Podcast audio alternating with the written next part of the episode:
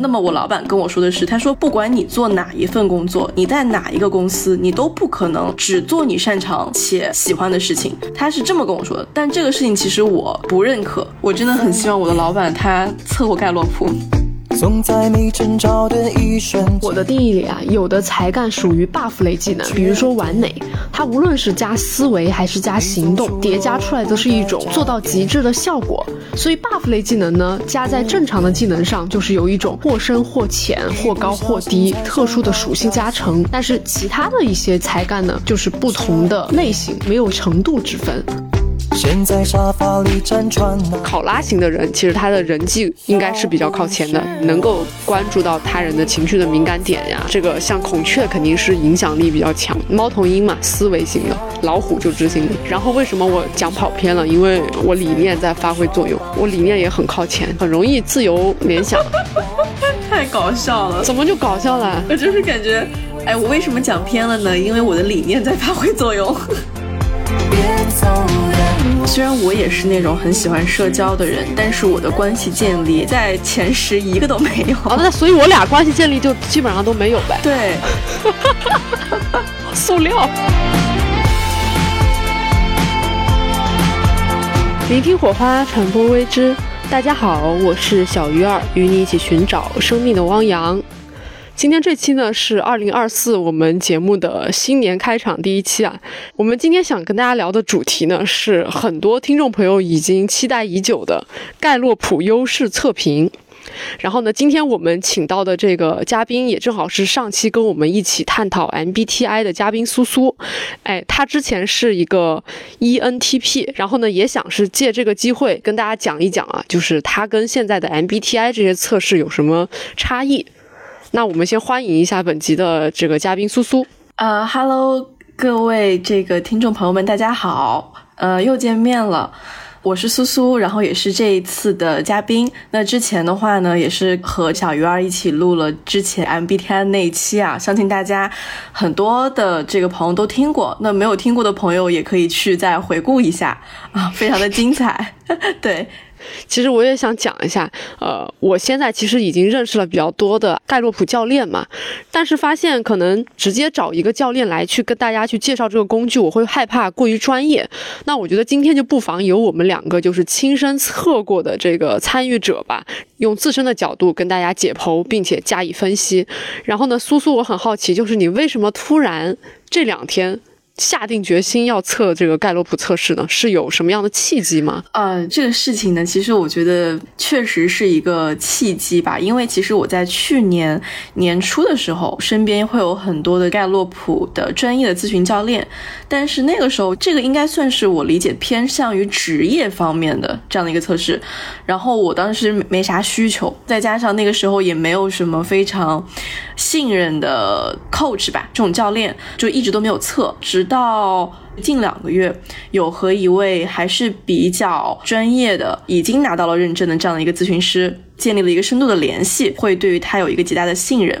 同时，我最近其实比较关键的是，我现在处于一个不知道想要去换工作换到另一家公司，那还是说，诶，因为我是有副业的状态嘛，那还是说我要 all in 去做我的副业，还是说？呃，我还继续在目前的这个工作岗位上继续去工作一段时间，就先苟着。所以呢，我其实就是想测一下，就是因为在最近的工作中我不是很开心，然后也有一些内耗，然后以及现在的这个工作相关的一些内容会让我自己觉得我有被压抑，所以就想说测一下。嗯，对，说到这个，也是顺便想要跟大家聊一下，很多朋友就是，哎，我好像听到。我身边有一个什么盖洛普认证的教练，他们好像在带很多人的咨询和解读，但他其实并没有一个所谓的契机嘛，所以也是我目前看下来，大家一般测盖洛普的情况有几种，一个就是可能一个。学生他现在面临毕业找工作，他不知道自己想要去什么样的行业，他也不太清楚自己适合干什么。这个情况下呢，他比较适合找一个专业的咨询师，根据他的这个盖洛普测评，然后进行一个解读。这个是一种。还有一个呢，是已经踏入职场，然后面临一些职场转型啊，或者说职业发展的这个瓶颈期，他想寻求一下我下一步继续往哪个方向走。这个也是一个契机。还有一类就是可能是自己想要去干点副业，尝试一些人生的新的可能性，或者说我现在就是打算辞职嘛，gap 一段时间，然后深度的探索自我，也会去测这个盖洛普。我自己当时也是在自我探索的一个前期的阶段，就是我其实是二二年年初的时候就做了这个盖洛普优势测评，然后在测的过程中会发现跟 MBTI 的维度是非常不一样的。之前跟大家讲过啊，就是 MBTI 整体是是一个偏向人的人格嘛，就比如说你是一个偏外向还是内向，它其实刻画的是你的一个倾向度。比如说橡皮泥捏成了什么样的形状，但是这个橡皮泥本身跟你的能力是不挂钩的。但是盖洛普不太一样，盖洛普是这样，它是一个官方的一个测人的一个优势的测评，应该是有八十多年的历史了，现在已经应该有两千多万人的一个测试的结果。作为一个就是真实的数据嘛，在不断的迭代他们这个测人的这个模型，然后创始人吧叫这个唐纳德·克里夫顿，他们进行过长达二十五年的一个实证，然后在这个实证里面去寻找了全国大概就是很多就是来自不同国家的这个成功人士嘛，调研他们的一些成功的因素，然后归结成了这三十四种不同的才干，在这个才干里面每一种其实都是优势。他的这个侧重点就是在于，他认为一个人成功是有他自己的一个内在的一个因素的。那这三十四种其实就是，无论是呃，比如说有的人是因为影响力而成功，有的人是因为人际关系处得比较好而成功。他是觉得每一个人成功都有他的理由，但是跟那个 MBTI 不一样的点就是，MBTI 可能不侧重于能力，只是一个左侧到右侧取一个均值，看你是哪种。但是三十四个才干，它其实是一个比较偏向于平行的关系，这个还是比较大的一个不同吧。而且我觉得在实际的运用里面，盖洛普这个优势，如果大家去测了之后，可能你能够更好的找到自己的长板，然后关注到自己，比如说排名比较靠前的是哪些才干，然后充分的运用它。嗯，对，其实刚才小鱼儿他大概粗略讲了一下，就是 MBTI 和这个盖洛普测试的一些区别，包括它就是可能在运用的方面的侧重点会有哪些不一样。然后在这个里面，其实我挺想说一下的，就是还有一个点，也是我这次测盖洛普的一个契机。就是我这个人呢，一直都觉得说，在职业生涯，就是职业发展和自己在做这个成长规划的时候，我在做选择的时候，基本上都是本着在自己喜欢的事情里面去找自己擅长的事情，所以我所做的事情都是自己喜欢并且擅长的。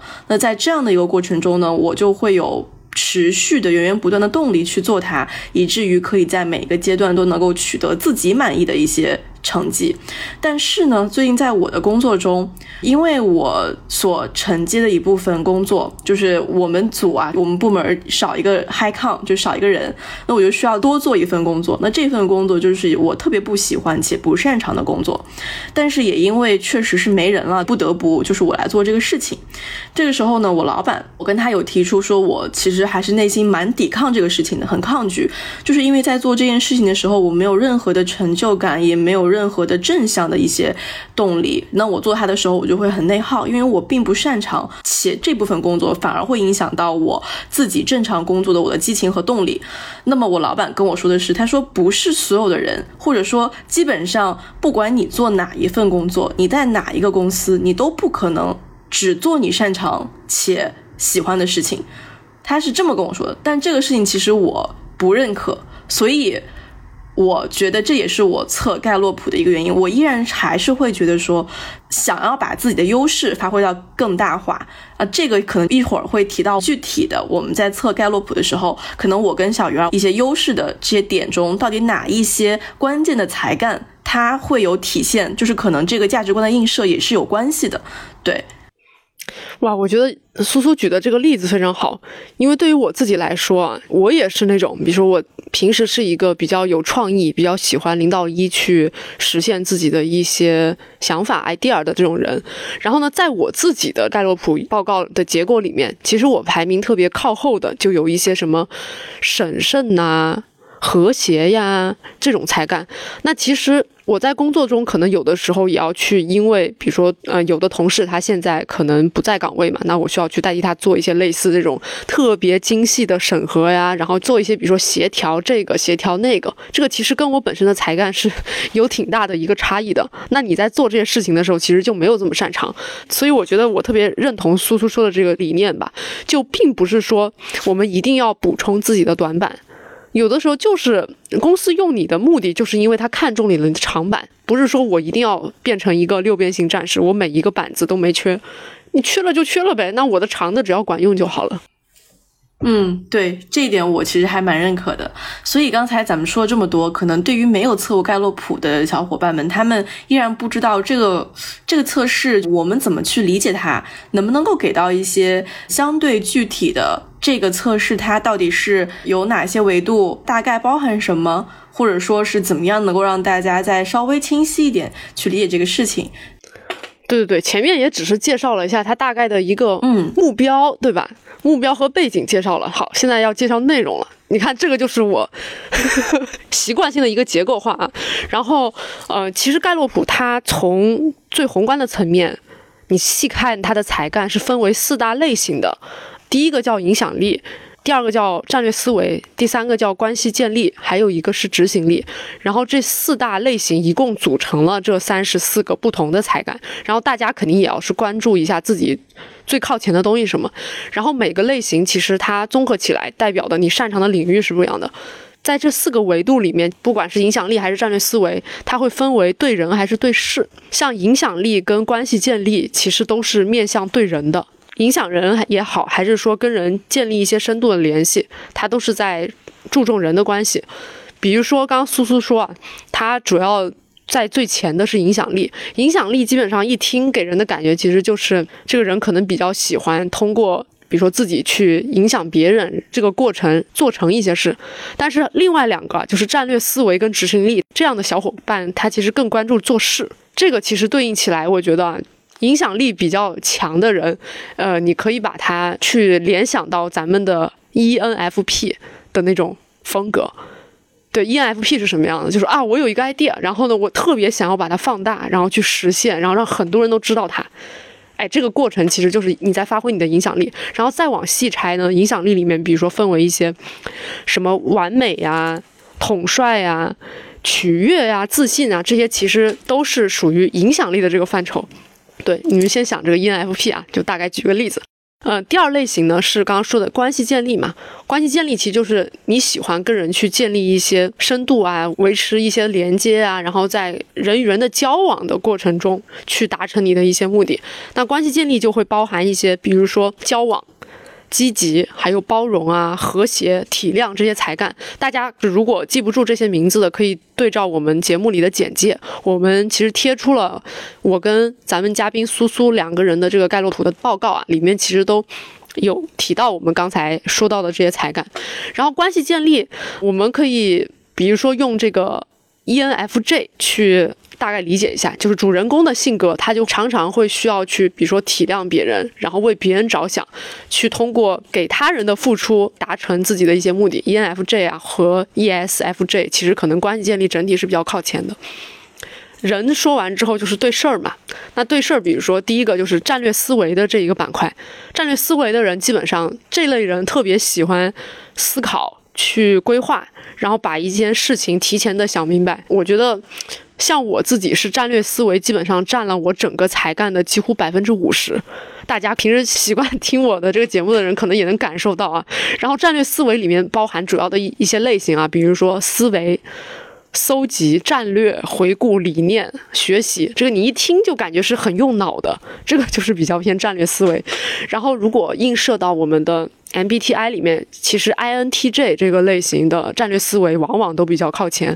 而且一般来说，N 的人比较偏战略思维，因为他这个抽象跟概括的能力很强嘛，那他肯定是比较偏就是战略和大脑这块的。然后最后一个是执行力啊，执行力这块一听，其实就是我很擅长做事儿嘛，可能有的人帮我想了比较宏观的规划，那在具体的执行层面和行动力上。执行力这个才干的人，他整体会比较强。那具体细拆下来，就会有一些，比如说专注啊、排难、统筹。还有这些责任呐、成就，这些都是在执行力这个维度。那执行力比较高的，其实像这个，比如说 ESTJ 这个类型，我们经常 Q 啊，但是它确实是执行力很强。所以如果非要我们用这个 MBTI 的类型跟我们这四大优势才干去对照的话，我们可以大概用一些相对比较刻板的印象来第一去理解一下这个四个维度。然后呢，不同的维度里面细拆的话，我们等会儿可以去举一些具体的例子来看。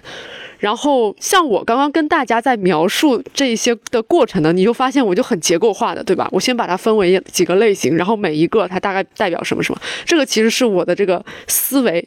也就是我这个战略思维里面的。第一的才干叫思维，就在发挥它的作用。但你看，有的像影响力的人在描述一个事情的时候，他可能就会举很多现实的案例，然后去把这个案例讲得很生动，让别人觉得哇，你讲得很好哎。然后哎，我觉得你这个人口才真好。这个其实他的影响力在发挥作用。但我在讲的时候，我就会习惯性的结构化，把它拆的让我自己的大脑感到很舒顺，或者让别人觉得这是一个条理很清晰的东西。这个是战略思维的人在描述这个。那可能关系建立。的人就说啊，苏苏，哎，今天你想知道这个？哎，我知道你，你最近可能真的对这块很有诉求，所以我非常理解你啊啊，那我来跟你讲一讲这个我们之间的一些差异。哎，这个就是关系建立的人可能就比较擅长的。那执行力的人可能就说 OK，然后第一个啊，执行力是什么？然后他可能有什么？然后第二个是什么？然后想到什么，就他很快的就会把这些东西给你说出来。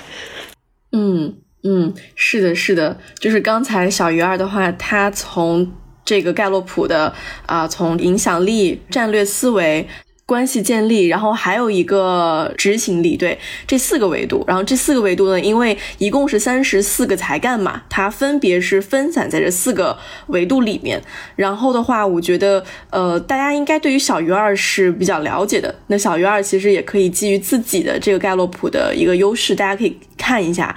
然后这样来跟大家讲一讲，是不是感知更强一些。OK OK，就大家确实可以先看一下我的那张表啊，我觉得我的这张表比较有意思。就你乍一看，哎呀，绿色的怎么占了基本上一半儿？然后呢，底下的那个图，基本上它强调高亮出来的就是你这个三十四个里面靠前十的，它就会高亮出来。然后你会发现，哇塞，这个关系建立怎么一个都没有？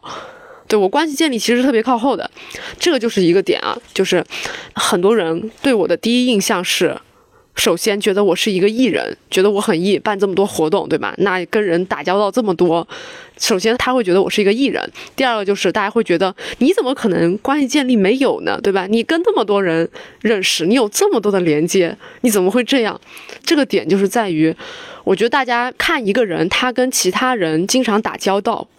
不一定是他在发挥他的关系建立，而是他可能是在发挥他的影响力。嗯，我给大家举一个例子，就是有的人跟别人相处，他特别享受那种在一群人当中表达自己。比如说，我之前会参加很多的线下活动嘛，然后现在我自己也办。那我在参加线下活动的时候，我最享受的是那种我去讲，哎，我自己是一个什么样的人，然后我也去听每个人他们介绍他们是什么样的人，然后在这个过程中，我们两个可能交互出来的有有一些可以碰撞的点。那这个碰撞点，比如说我们之后会一起合作办一场新的线下活动。那我们就创造出了一些新的可能性，这个其实是影响力啊，就是你们两个人创在一起之后，会有更多的可能性，然后再去影响更多的人，这个完全是影响力。但是对于关系建立来说，他们享受的是，嗯，比如说我现在在一场线下活动中，我发现一个人在现场，他好像就是一直在皱眉头，后来我发现是因为现场没有水。他需要喝水，然后我去给他倒了一杯水，这个让我感到舒适，这个才是关系建立。就你体谅到了他人的一些需求，对吧？或者说你比较能够更深层次的感知到他人需要什么，然后我给他提供了这样的帮助，这个是关系建立。所以影响力跟关系建立很不一样，但是他看起来可能一个人真的就是跟很多人关系都超好，但不是说那种内心层次的好，只是一种比较表面，或者说比较倾向于这个。大家碰撞的，这个是很大的差异。其实，在这个 MBTI 里面也有很大的体现。我不知道苏苏能不能感受到这种，因为苏苏你自己本人也是关系建立里面的一个大项，比如说体量是靠后的，但是你自己的取悦是靠前。取悦是什么概念？就我刚刚说的那种，在很多新人的面前，你倾向于更多的去表达自己，展现自己。但是呢，体量是要充分的换位思考。对，所以你能感受到那个差异。是的，而且我觉得还有一点，刚才说的也挺有共鸣的，就是，呃，虽然我也是那种很喜欢社交的人，但是我的关系建立，大家也可以看一下我的那个盖洛普的图，我的关系建立在前十一个都没有，这个也挺神奇的。你有吧？你没有吗？你看我的，哦，那所以我俩关系建立就就基本上都没有呗。就是我，因为我，但是我的影响力，就是我在我的影响力中有四个都在影响力这一块嘛。然后第一个和第二个排名 top one 和。Two 的都是影响力，所以其实像比如说我社交，就是刚才小鱼儿说这种，就是我可能是比较的喜欢去在公众面前去进行表达，但是这种表达可能展现出来我很外向，我很 social，但这并不代表我的关系建立是 OK 的。哦，我刚看到了关系建立有一个九是啥呀？积极，嗯，这个的话主要是因为就是我是积极这一块，可能呃小鱼儿要么讲一下，因为我自己可以讲一下我的理解啊，就是我觉得这一块的话是我这个人整体是偏向于更加的正向。更加正能量的吧，就可以通俗一点讲。就比如说，可能我在看一件事情的时候，我会更加倾向于看到它好的一面，而不是去看到它坏的那一面，或者是我会去想这个事情带给我的好处是什么，而不会在一件事情中总会去纠错或者是找一些问题。这个是我对积极的的理解啊，但是不知道是不是这样的，就小鱼儿也可以聊一聊。我觉得对，但是也不全，因为它积极既然放在关系建立里面。更多讲的是你对关系这一块的，所以他其实讲的很多就是你你这个人因为自己的心态比较积极，所以你更倾向于用积极的方式去就是给别人传递这样的感觉，让别人觉得舒适，这个是关系建立里面比较重要的一个点。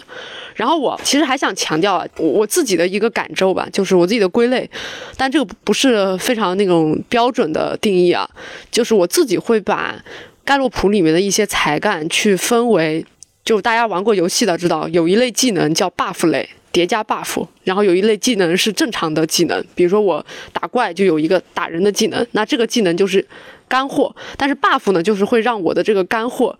有更加强力的这种空间去释放，就是 buff 类的。那我就觉得有一些才干就是纯 buff 类的，比如说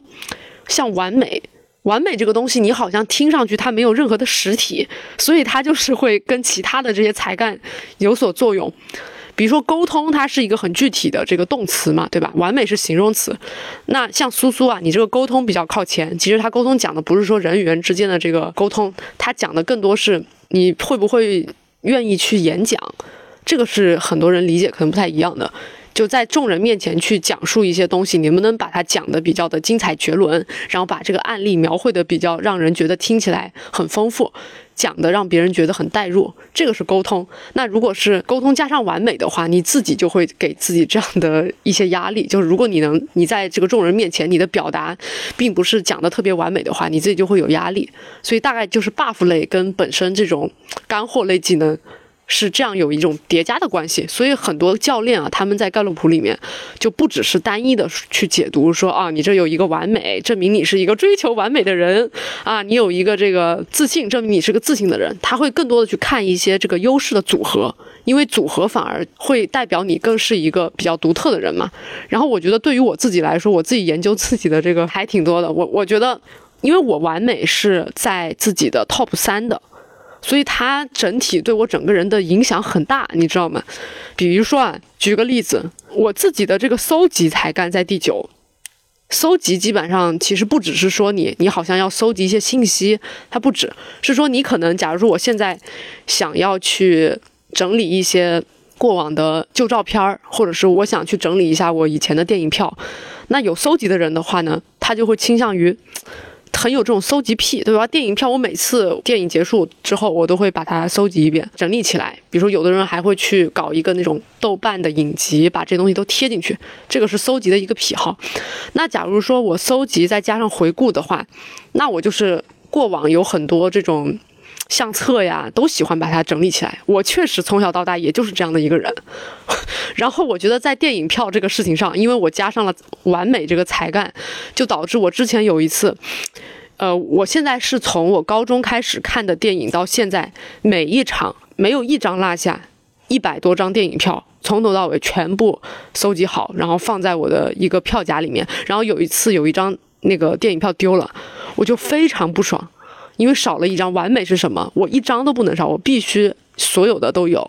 然后那次就我特别的。不爽的心情就让我就是两天之内吧，我一直在想这个事情，但后来就索性我终于找到了我那一张，然后我就整个人就哇爽了爽了。但是这个就是我的完美加搜集加回顾，因为回顾是我对过去的这些记忆的整理嘛，这三个叠加在一起就构成了我的那个状态。然后之前我还跟一个就是盖洛普教练讲过这个事情，他说你这个案例真的是太生动了，确实是你这个太形象了耶。我的话呢，就是属于我的完美是排在第一位的，然后我前十里面，你的 buff 应该会加的很强，就是对我前十里面的第二个是行动，第五个是沟通，然后完美加沟通，完美加行动，这种完美加什么搜集。什么完美加学习，就全部都是完美加。如果是我 top ten 的这种的话，就是我这个就属于什么呢？就是可能我的这个追求完美跟小鱼儿还不太一样，他是特别极致的，有一种对对吧？去追求这个，他就是这种很很很完美的。那我的这个完美体现在，就是我倒没有他这么夸张，但是我是属于我对做事情、对做事的人的要求就会很高，然后以及我在做事情的。时候就是我对我自己、对他人都会有非常高的要求，这样的话就会导致我做事的时候就会很累，因为我会非常的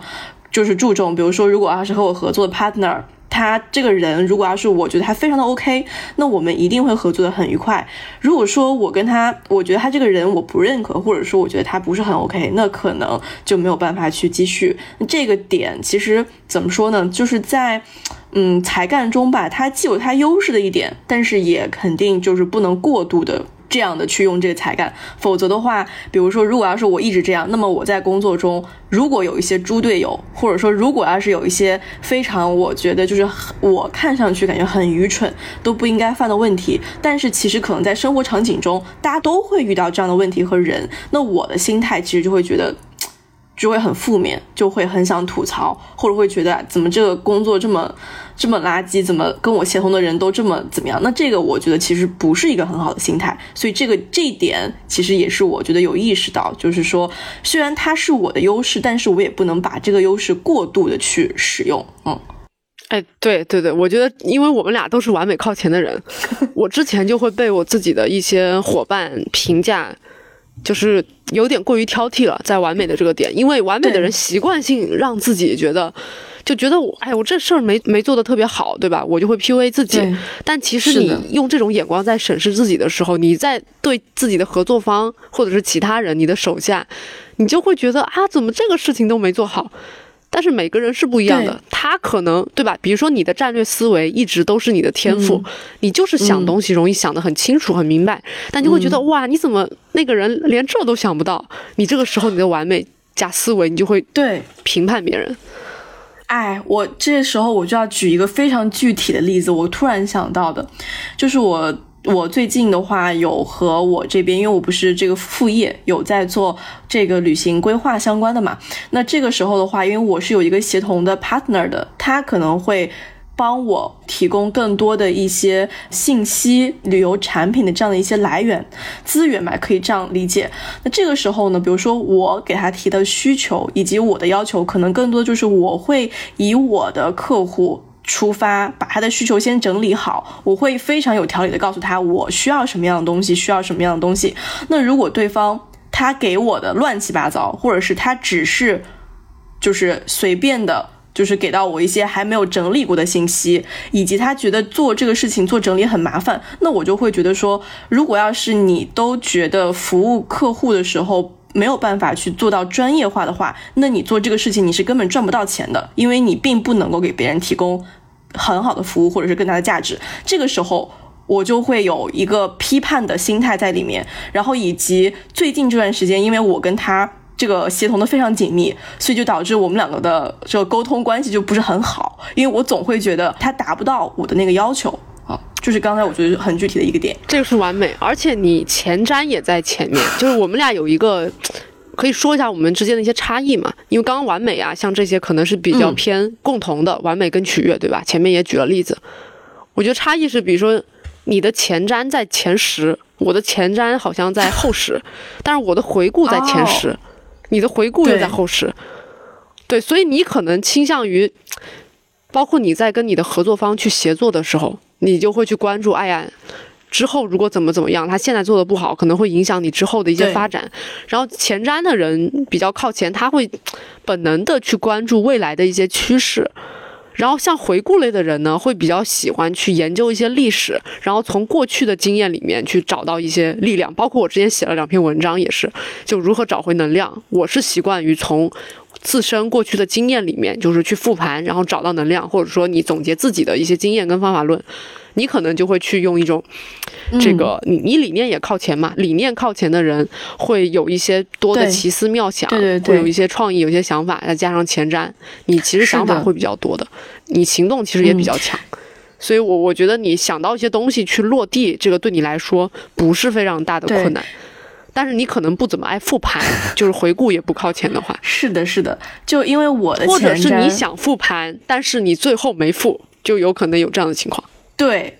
就是我就是属于，比如说复盘这个事情，因为它就是偏回顾型的，就是我是非常的明确知道复盘它是非常重要的一个环节，不管是在工作中还是你自己，我觉得日常也好吧，包括就对于一个成长型思维的人来说，你总归是要把现阶段先看一看自己到底做了什么，没有做什么，才能更好的去推进下一个阶段，怎么样去呃迭代也好，或成长也好，当然这是我自己的一个习惯哈。可是我就是明明知道复盘这么重要。但是在做复盘这件事情上，就是属于能拖就拖，然后，但是肯定还是会做。就是他在我这儿表现出来，就是优先级就是会靠后。那前瞻的话呢，我记得我之前有在可能就是比如说认识新的朋友，然后做自我介绍的时候，啊，我也会去跟对方描述。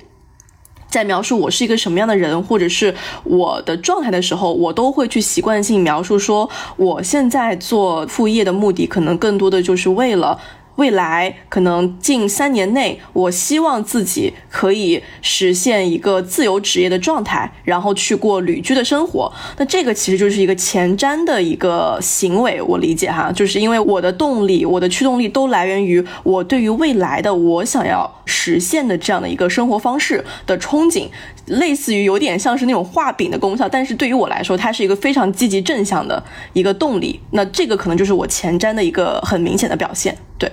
绝了！我觉得这两条就是我俩之间真的清晰的对比。我刚刚听你描述的时候，我就想到我之前在极客还发了一篇，你看我又在回顾了。我之前在极客发了一个动态嘛，我就说我描述了两种人的类型。第一种就是他憧憬未来的时候给他的能量，然后他现在走他的路，他为什么是什么支持他向前走？是因为他看到未来有一个宏大的目标。他要为之去奋斗，然后他就过去了。然后我觉得还有一种人，我是后一种人。后一种人呢是，他的能量来自于他回头看自己来时的路，对吧？我来时的路走的是什么样子？他支撑我继续往下走下去，因为我知道那些脚印都非常的坚实，然后是他们形成了现在的我。然后所以说我经常是做复盘，然后去做回顾，然后每次做完之后就觉得哇。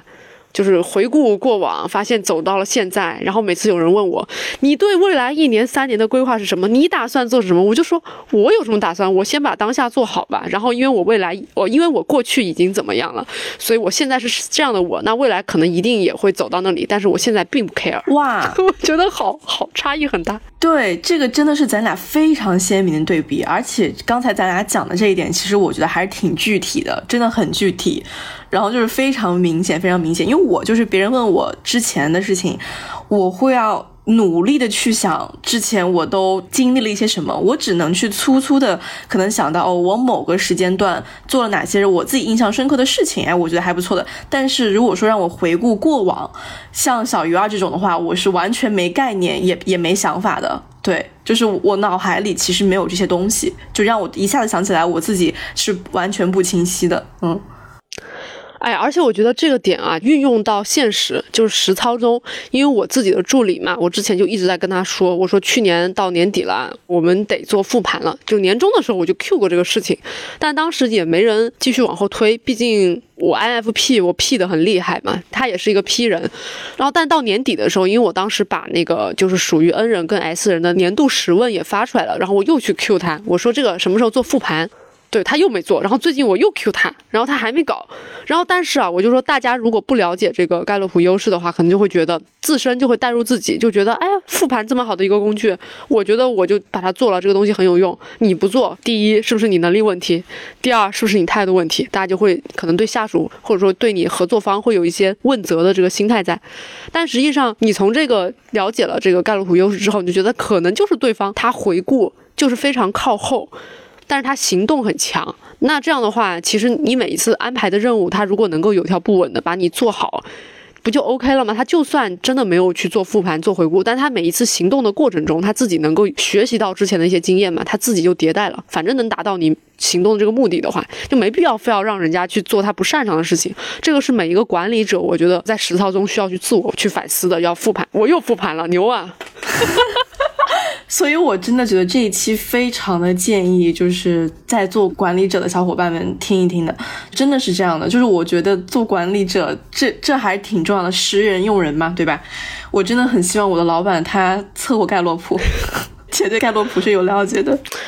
而且真的是这样，就是我们都不说这些细的了，就是粗的来说。像我们这种，比如说战略思维特别靠前的人，如果他是大学时期，或者说他想做职业转型的时期，他来测这个，他可能本来觉得我想，比如说有的人说我想做财务管理，就爸妈会觉得他们做一些会计啊、财务相关的事情嘛，不愁找不到工作。但是财务跟会计就是要求你的这个审慎，对吧？因为你稍微比如说算错了，会给公司造成比较大的风险。你审慎的这个才干肯定是比较靠前的，然后责任呐、纪律，对吧？这些都是属于执行力的范畴，你要靠前。那如果是影响力跟战略思维靠前，但是执行力靠后的人，你就算父母让你去做财务，我觉得你也很难。把它真的说做的特别好，因为没错，对吧？你天天都在想一些那种比较抽象的这种战略，对吧？你你做财务就是很细的东西，你都静不下来，然后你又想影响他人，然后结果让你在那自己闷着做，是的，是的，不习惯的。天哪，我这样的话更加觉得就是我现在在工作那一部分让我觉得非常难受、压抑自己的，就是因为我前十个优势被压抑了。这个事情就之前刚才也说过，就它是一个非常细。就是非常需要细心、细致、耐心，有点像是一个这种财务的活儿，因为也涉及到大量的数据，我需要去很细致的把它们都搞好，或者是怎么样的。那这个事情对于我来说，简直是一个是个灾难。做这个事情反而就是不会让我有成就感，同时且积极的这一点也会被压抑。这样的话，就让我在工作中整体的感觉就非常的不适，就不舒服。嗯。不过我记得，就是盖洛普这边还有一个理念是说，每个人不是都有这三十四个的排序嘛？排名靠前的是你用的最多的，所以你擅长它，因为你经常使用，所以你在测完之后，它测出来的是一个你就是使用熟练度跟一个天赋的这个权重。他说靠后的其实并不代表是你的弱点，只是说你很少用。所以很少用，有可能是你对这些没概念，感觉不到。我觉得这有一个例子啊，就是因为我跟我的对象都测了，我跟对象就很互补的两个人。我是关系建立排最后嘛，他的关系建立是排最前。然后我们俩，我靠前的这些思维啊什么也在他后面。然后呢，我排最后的就倒数第一的是一个人际关系的叫和谐，然后他排第一的就是这个和谐。就就我俩差很大。我天呐，对，然后当时我就觉得很离谱，就是和谐。我看了那个他的那个报告上面描述的那些文字，就是我对这种东西完全具体不了一点儿。但他看了之后就嗯，这个很像我，这个很像我。我找来念一下，对吧？和谐啊，和谐靠第一的。他这个有一些什么，在面对争议、机会、挑战或问题时，您选择实际的方法。什么叫您选择实际的方法？您公平处理状况，您能保证自己始终如一的度过每一天，与每个人打交道。您可能会帮助他人做到这些。您通常逐步思考问题或情况。您会补充丢失的信息，阐明观点、建议或规则。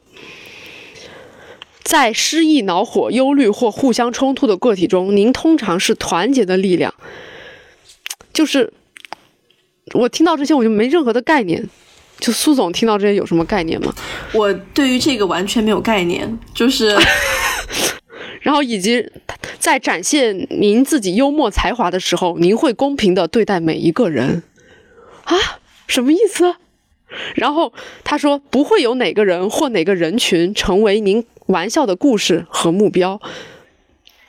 但是后来我我去了解了一下信息啊，我也听了一些就是教练的解读，就是说和谐这个才干是首先一个点是他比较回避冲突，就可能在那种比较。容易产生矛盾的场景中，或者是会与人他人产生争执的场景中，他可能倾向于去当一个和事佬，或者是他避免，他就算不当和事佬，他也会尽量避免矛盾发生。但对我来说，毕竟他是排最后一位的。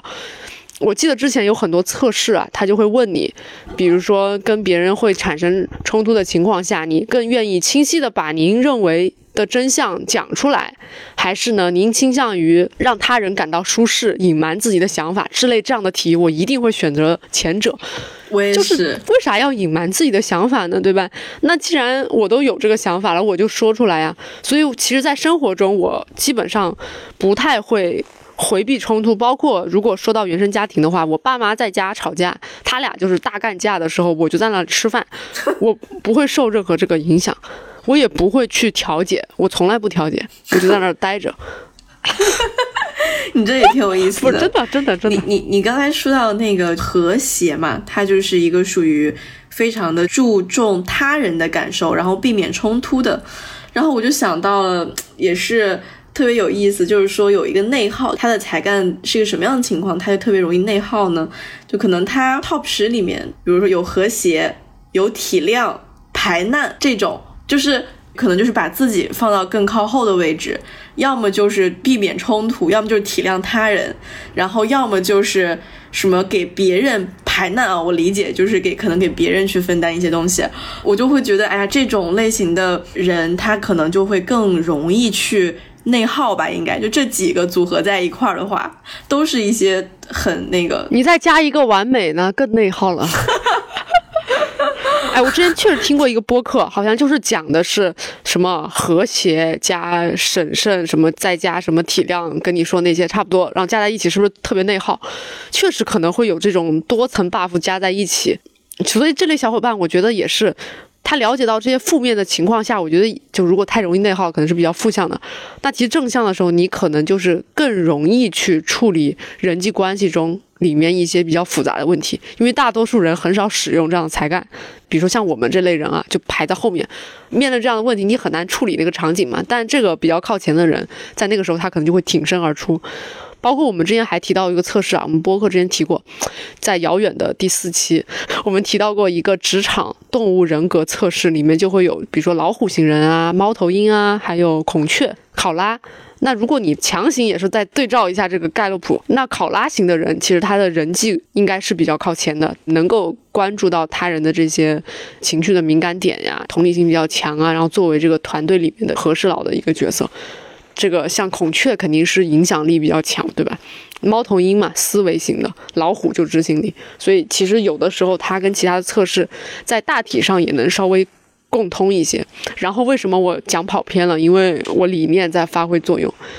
我理念也很靠前，就是很容易自由联想，然后想到一些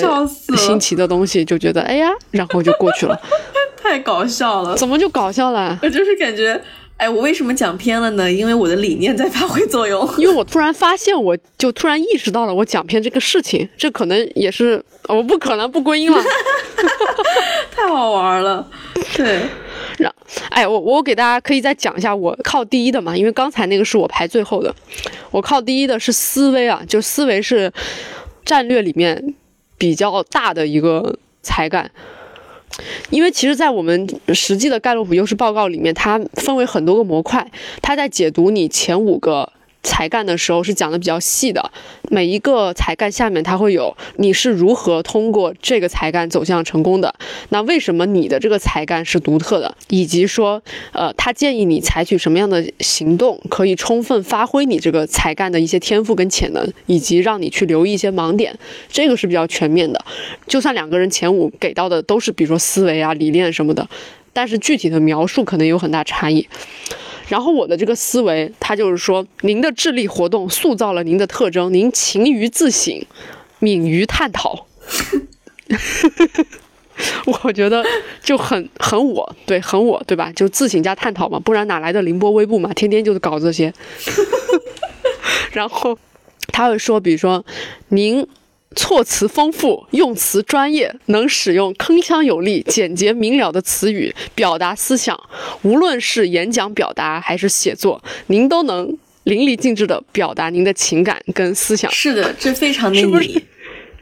就就你看完就会觉得啊，这个我就很有画面感，你会把它联想到你写作的场景，你表达的场景，很多的场景。你看到这些抽象的词语的时候，你就能一下子把它具象化。所以这些就是你在使用你的天赋。然后我只是举一个例子，因为实际比较多嘛，可能再往后就是他会说你要建议采取什么样的行动，每天去反思您的思绪。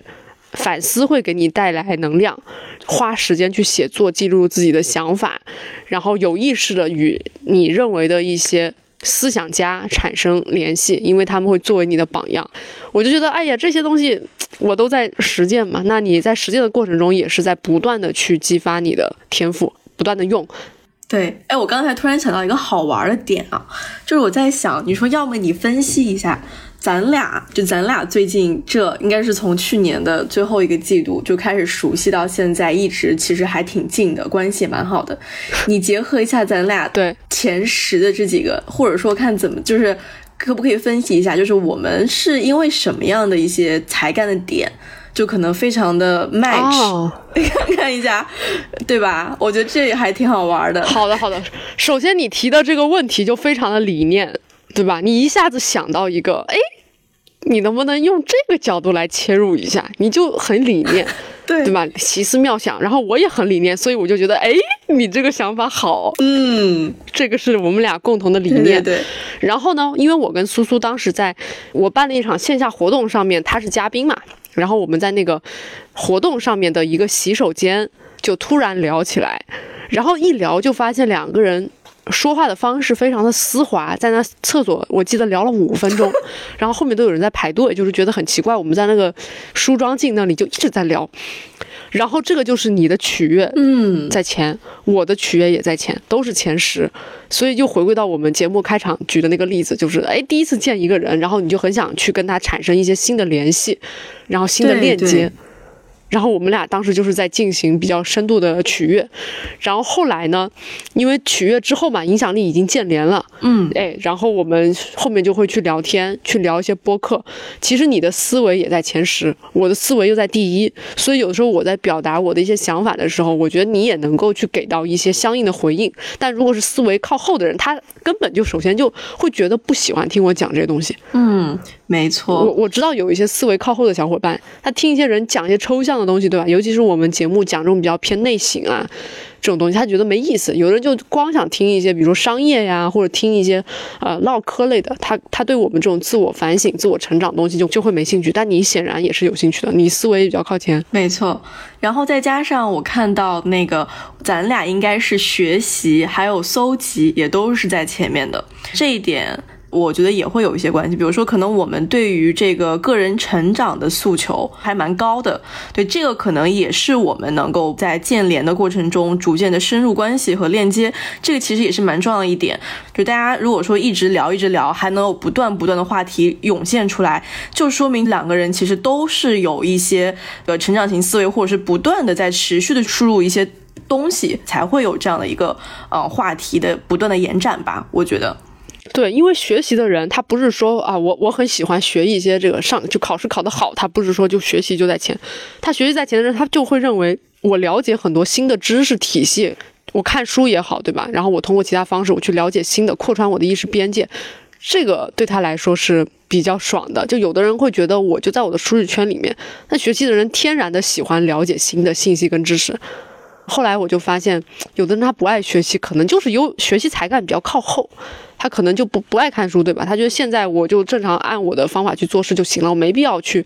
搞这么多，就是看看商业怎么搞钱，又学学保险，又了解了解健康。很多人没这样的诉求，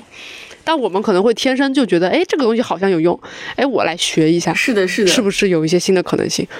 然后你发现没，咱俩是属于可能每一周都会有一些新的一起要做的事情，一些 to do。就会出来，就不管是录播课也好，还是聊一些别的，就是会持续不断的都会有一些。这个我觉得跟学习也是有关系的。除此以外的话，我还发现就是完美嘛，我完美在第一，你完美在第三，就也是非常靠前的。就可能比如说，对于我们来说聊不到一块儿，或者是真没啥共同语言，或者是我们也没有办法一起做事儿，或者是一起玩的话怎么样？其实也挺难的。这其实也是能够有比较共通或是 match 一个点吧。然后还有一点特别。别搞笑的，就是你不是给我做了一个表情包嘛？苏总是我的情绪兜底，然后我觉得这一点就体现在我积极的这个方面，积极还有取悦吧，就是可能这两个，我觉得积极就是一直都比较的正向也好，或者是说会看到一些好的方面，这个可能我觉得是不是也有一些关系啊？就是我觉得在咱俩的这个相处过程中啊，你给我起这个表情包。还是有一点这个 追溯的，对对对，我觉得这个点你一说，我就突然想到是这样，因为这个正好又是在你人际关系里面靠前的，就是前十的嘛，而且确实我觉得在相处过程中，这个象限里面，你确实给人就是积极的正向的一些反馈。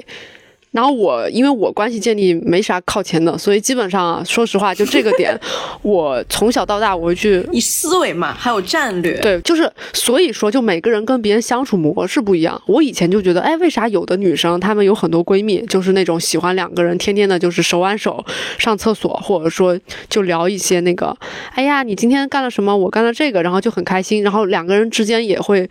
很能够去照顾彼此的一些生活呀，这种我一直都。在这块没有，是因为我不太运用这些能力，对吧？我我这块可能也不是很敏感，我天天就是跟一些人去聊一些我的想法。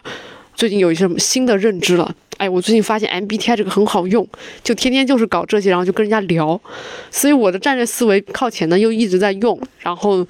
可能就会导致我实际的这种关系维系上是这样的一个模式。那有的执行力的人就更那个，就是走走走，我们俩去搓一顿，然后去吃吃个酒，然后说好走，然后平时不会交流一些大脑的，然后也不会嘘寒问暖，然后也不会说影响力，但他们就说说约就约，对吧？然后一起干个事儿就干，这个就是人与人之间的差异。对，是的，是的。然后你刚才说到这一点，我又突然想到一个点，就是咱俩刚才分析的是那个咱们 top 十的，然后呢，在咱俩都弱的这一块儿，也是有这个共性的。就比如说关系建立，你一个没有。我只有一个，也相当于没有，就是因为我从小也是这样的，就是虽然说有很好的朋友，但是我从来都不会去说，比如说因为我们关系好，哎，这个等等他上课等一等，然后拉着手去上个厕所，或者这种这种闺蜜情，就是我从来都不是，就不会有这样的类型，就是说大家可能关系是很好，尤其是大学特别明显，我不会因为大家可能都是室友，然后一起等着上课，然后大家就一起走，或者是下了课一起走，我会等大家。可能那个时候我会觉得，哎，如果要是我现在时间比较紧张，我后面去学习，那我就自己走了。我会更加的独立，也会更加的感觉看起来那么的孤僻。但其实就是我关系建立这块儿，就像这个小鱼儿刚才也说，他其实也不太会有这种闺蜜的这种，可能更多的是愿意和人聊一些，就是她现在关注的一些点，然后一些想法上的。就我其实也是这样类型，所以可能就我俩关系建立都很弱，也是一个很 match 的点。对对，你这么一说也是。而且我之前跟教练聊嘛，然后他们会说，呃，我也比较认同的一个点就是。天赋是为了我们达成自己的一些目的，那每个人达成目的的手段就是不一样。有的人就是靠关系搞定事儿，那有的人就是靠脑子搞定事儿。所以其实没有一些所谓的好坏之分。有的东西我就是比较靠吼，对吧？和谐咱就没有，那也不是说明。就比如说，在一些多方然后争论啊什么的场景中，可能我确实就会稍微冲一点。但我觉得我从小到大都是用这样的方式去解决我的问题的。我也没有说我一定要当一个和事佬才能搞定，所以也不是说对吧？你就是得有一个人出来，哎呀，大家就别吵了，别吵了，不是非要这样的。那如果真的是我和谐真的靠前的话，我也没办法在之前辩论赛里面拿最佳辩手。就是都是一个有得有失以及有阴有阳的两个状态，我觉得没错。就比如说，我刚看了一下，仔细研究了一下咱们两个倒数的这五到六个。咱俩倒数第一的都是和谐，然后我的话回顾是真的挺差的，这个就不说了。比如说回顾上面倒数第三的适应，然后过来是公平、体谅、排难、审慎，然后对应的你也是审慎、适应、纪律，就全部都是这种 弱的一样弱，强的也差不多。这样的一个分布，这个也挺有意思的。哎，这个是，就是我觉得啊，因为我俩关系比较好嘛，然后我觉得与人交往的过程中，你可能有的时候找一些比较 match 的，你们就能比较聊得来，然后彼此比较适应自己的节奏。但其实对于团队管理来说，就也是建议大家在招人的时候，或者是寻找自己合伙人的时候，还是前置如果能看一下对方的这个 MBTI 跟盖洛普，肯定是对于你后续做事是有帮助的。你如果找了一堆战略思维的人过来，大家天天就在聊方案，绝对的。然后我觉得我的方案好，你觉得你的好，然后如果完美又都在前，那得吵起来，没人执行，就都觉得自己的方案是最屌的。所以有的时候，比如说你招一个战略的，他核心来把控一下方案，然后呢，影响力招一个来去扩大你们的声量嘛。对吧？然后执行力就招过来做事，关系建立呢，比如说也招过来协调你们团队内部的一些这个氛围啊，这就像《西游记》一样，你四个如果都是孙悟空，肯定取不了经。我觉得这也是每个团队可能。用这种管理工具的时候，核心去参考一下这个盖洛普，我觉得是一个比较好的一个工具。虽然很多人总觉得现在有特别多的自我探索工具拿来用，然后觉得都是在贴标签，我并不觉得是在贴标签，因为那些题是你自己做的，证明。你是通过一些实证，或者你自己带入了一些生活中的案例，导致你测出了这个结果。它不是说像星座一样，我出生生来是几月几号，我就定死了不能改。你这个就是你自己通过自己的这个行为测出来是一个结论，它只是把你抽象了一下而已，并不是说就定义了什么所谓的标签。就是有的时候大家感觉不知道是蹭流量还是怎么回事，就非要上来 diss 一下，显得你的认知比较高。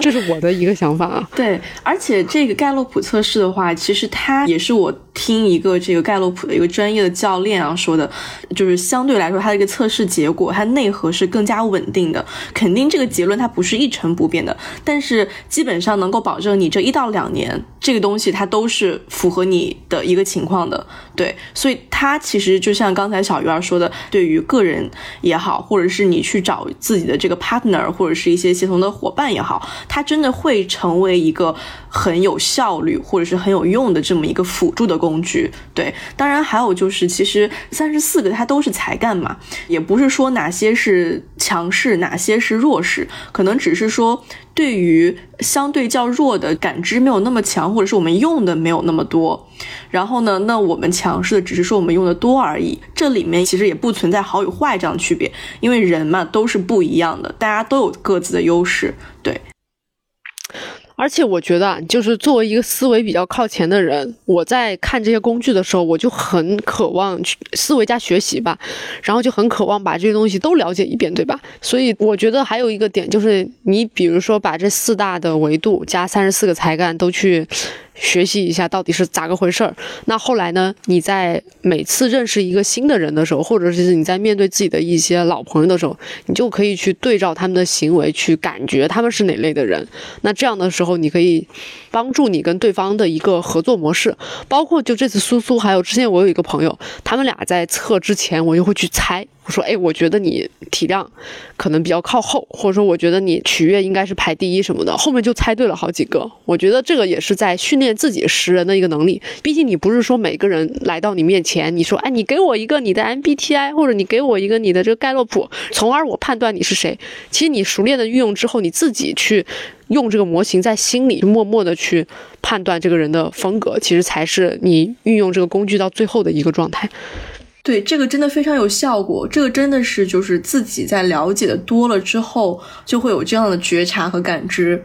这个确实是我觉得真的还是挺科学的，帮人识人的。很实用的工具之一啊。所以我觉得大家如果真的对盖洛图感兴趣的话，可以去官网测试。然后基本上现在的价格应该都是四百多左右。但因为我们节目也认识了比较多的这种盖洛普专业教练嘛，如果大家想要测试的话，也可以送大家一些福利，对吧？然后教练这边无论是咨询还是测试都有一定的优惠。大家感兴趣的话，可以添加我们的节目小助手，然后也可以在我们的听友群里面跟大家分享一下自己的这些这个才干报告。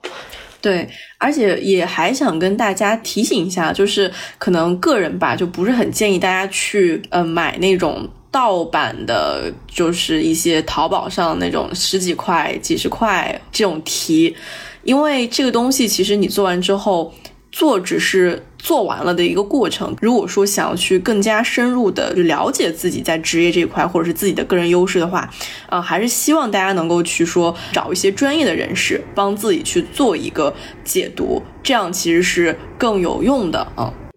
对，是的。然后我自己刚刚突然有一个觉察，就我感觉。现在什么 MBTI 啊、盖洛普啊什么的，啥都了解了一遍之后，你又再把每一种都了解的比较透的时候，你就会觉得你会丧失对这个自我认知这一块的一些兴趣，因为你都了解的差不多了，对吧？所以，我我这也是最近对自己的一个觉察。我感觉我是从二一年开始去了解自己的依恋类型啊，对吧？MBTI 啊，什么这个那个的，然后不停的再去深入的学习这些系统。的底层，然后你自己把自己的了解的特别透的时候，你就其实有点，别人再怎么说你，你基本上不太会